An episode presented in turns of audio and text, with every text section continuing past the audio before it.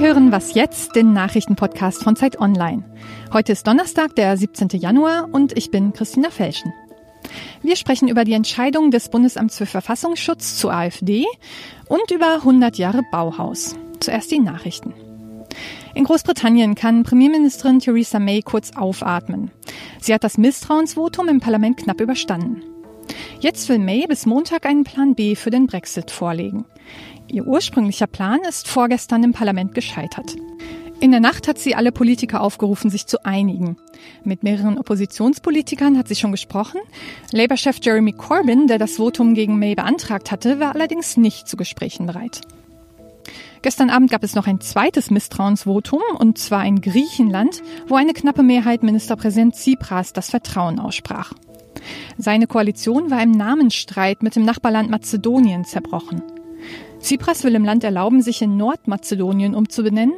Seine Gegner wollen das verhindern, weil es in Nordgriechenland eine Provinz Makedonien gibt und sie Gebietsansprüche befürchten. Jetzt muss das Parlament entscheiden. Der Redaktionsschluss für diesen Podcast ist 5 Uhr.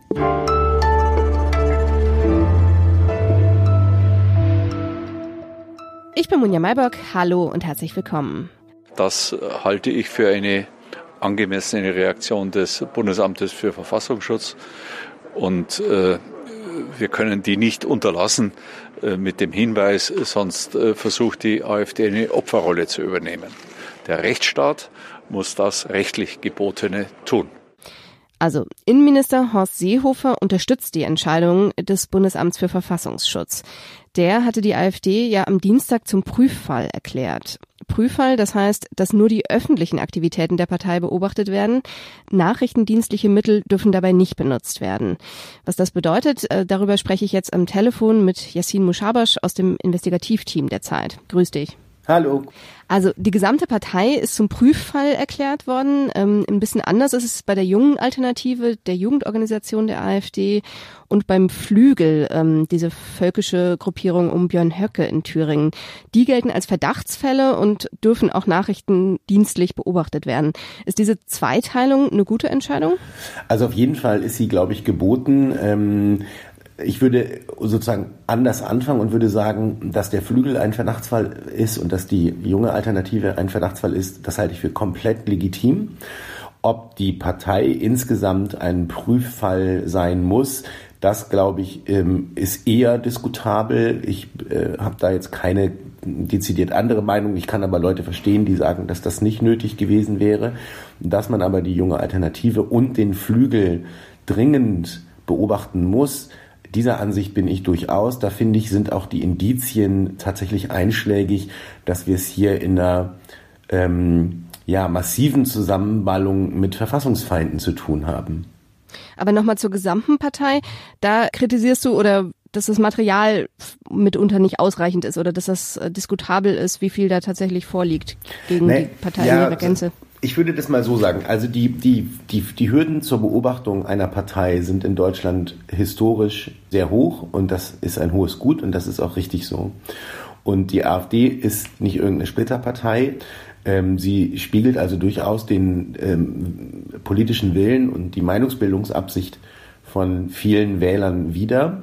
Und ähm, dann äh, finde ich die Hürde noch einmal höher. Denn die Unterstellung, mit der man überhaupt einen Prüffall generiert, ist ja, es könnte sein, dass diese Partei in ihrer Gesamtheit eine Bestrebung gegen die freiheitlich-demokratische Grundordnung darstellt. Das ist ja der Maßstab, um den es geht. Und das Bundesamt für Verfassungsschutz sagt selber, programmatisch können wir das überhaupt nicht nachweisen. Das geht aus allen programmatischen Schriften der AfD äh, nicht hervor. Und das, ähm, finde ich, muss man erstmal so hinnehmen. Diese Entscheidung kommt ja jetzt eben, du hast es gerade gesagt, vom Bundesamt. Ähm, die Verfassungsschutzämter in den Bundesländern, die arbeiten ja unabhängig. Meinst du, die werden sich jetzt daran orientieren? Ähm, ich glaube, dass es da ähm, eine Zwei- oder Dreiteilung sogar geben wird. Äh, mein Eindruck aus Gesprächen, die wir in den letzten Wochen und Monaten mit Verfassungsschützern auf den Länderebenen geführt haben und auch mit Mitarbeitern der Innenministerien, ähm, zeichnen dann sehr diverses Bild. Ich glaube, es gibt einzelne äh, Innenministerien im Osten, in Ländern, in denen in diesem Jahr Landtagswahlen anstehen, ähm, die davor zurückschrecken werden, die AfD zu sehr an den Pranger zu stellen, aus Angst, dass das den eher Wähler zutreibt über den Märtyrerstatus. Es gibt ganz sicher andere Innenministerien und Landesämter für Verfassungsschutz, die da überhaupt keine Beißhemmung gegenüber der AfD insgesamt haben. Und das wird sich in den nächsten Tagen, glaube ich, auch abzeichnen, dass das von Land zu Land dann unterschiedlich gehandhabt werden wird.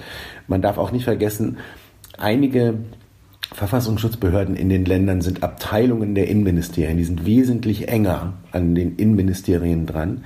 Andere sind Landesämter für Verfassungsschutz, die haben einen viel höheren Abstand ähm, zum politischen Tagesgeschäft und entsprechend eine eigene Meinungs- und Willensbildung. Dankeschön. Sehr gerne.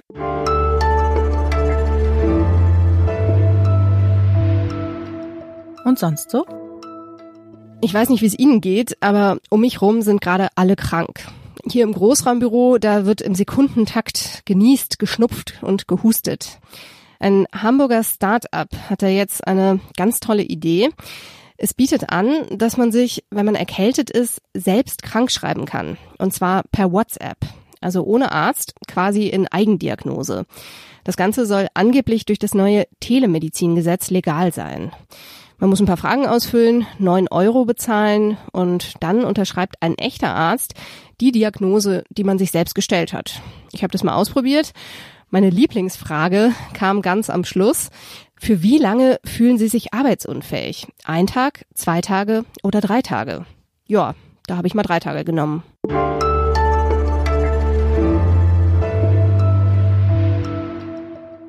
Klare Linien, schlichtes Design, kühne Bauweise. Als vor 100 Jahren der Bauhausstil entstand, da galt das als etwas Neues, weil die Form eines Gegenstandes sich nach seiner Funktion richtete und weil Bauhausgrößen wie Walter Gropius Architektur und Design, Bildhauerei und Malerei miteinander verbunden haben also interdisziplinär gearbeitet haben, wie wir heute sagen würden. Gestern hat das groß angelegte Bauhaus Jubiläumsjahr begonnen. Es gibt drei neue Museen in den Bauhausstädten Weimar, Dessau und Berlin. Es gibt jede Menge Ausstellungen, Festivals und Symposien. Und über die Art, wie da jetzt dem Bauhaus gedacht wird, darüber spreche ich mit Hanno Rauterberg aus der Feuilleton-Redaktion der Zeit. Hallo, Herr Rauterberg. Ja, hallo. Sie räumen ja in der aktuellen Zeit mit ein paar Mythen auf, die es über Bauhaus gibt. Sie schreiben, das Bauhaus war gar nicht so innovativ, äh, so freigeistig und revolutionär, wie wir heute meinen. Was haben Sie da für Beispiele? Na, das Bauhaus selber war schon zu seiner Zeit sehr darum bemüht, diesen Eindruck zu erwecken, dass sie Avantgarde sind. Sie waren es auch, die Bauhäusler, zu einem Teil.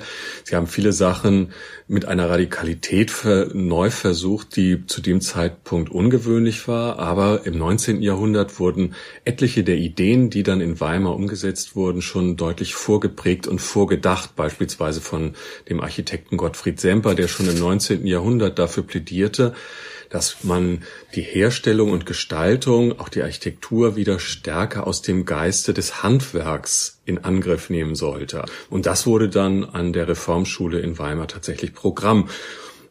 Also es handelt sich nicht um eine revolutionäre Idee, äh, aber man hat sie dann tatsächlich mit großer Konsequenz ins Werk gesetzt. Ein weiterer ja Mythos vielleicht ist ja, dass die Bauhausschule so ja widerständig war. Ähm, 33 ist sie ja dann tatsächlich auch von den Nazis geschlossen worden. Mhm. Aber so ganz eindeutig äh, war das auch nicht, oder?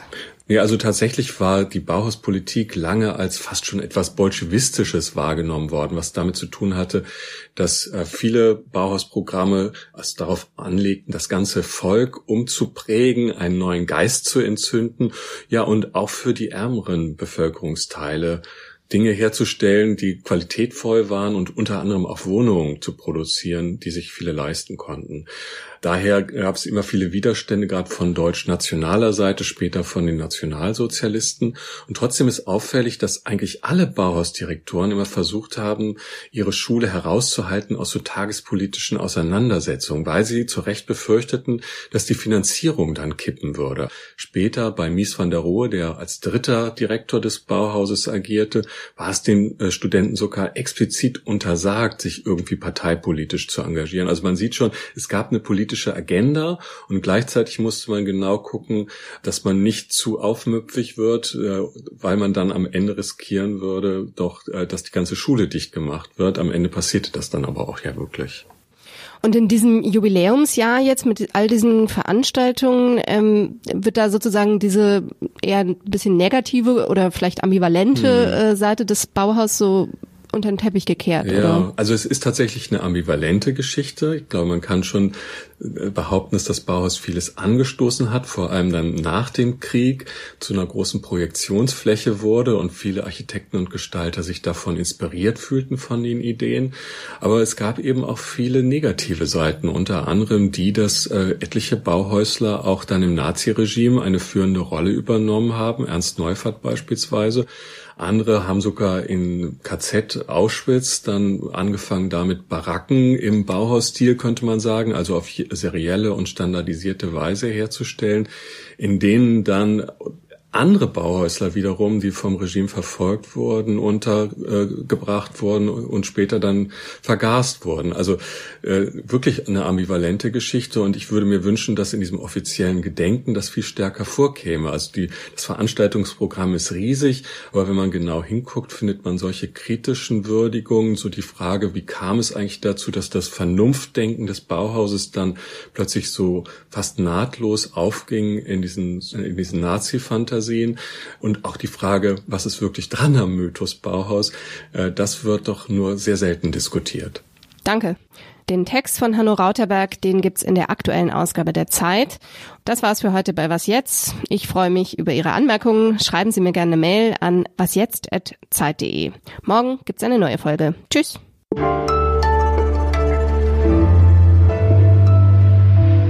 Aber in Tel Aviv ist schon toll, oder? Die weiße Stadt.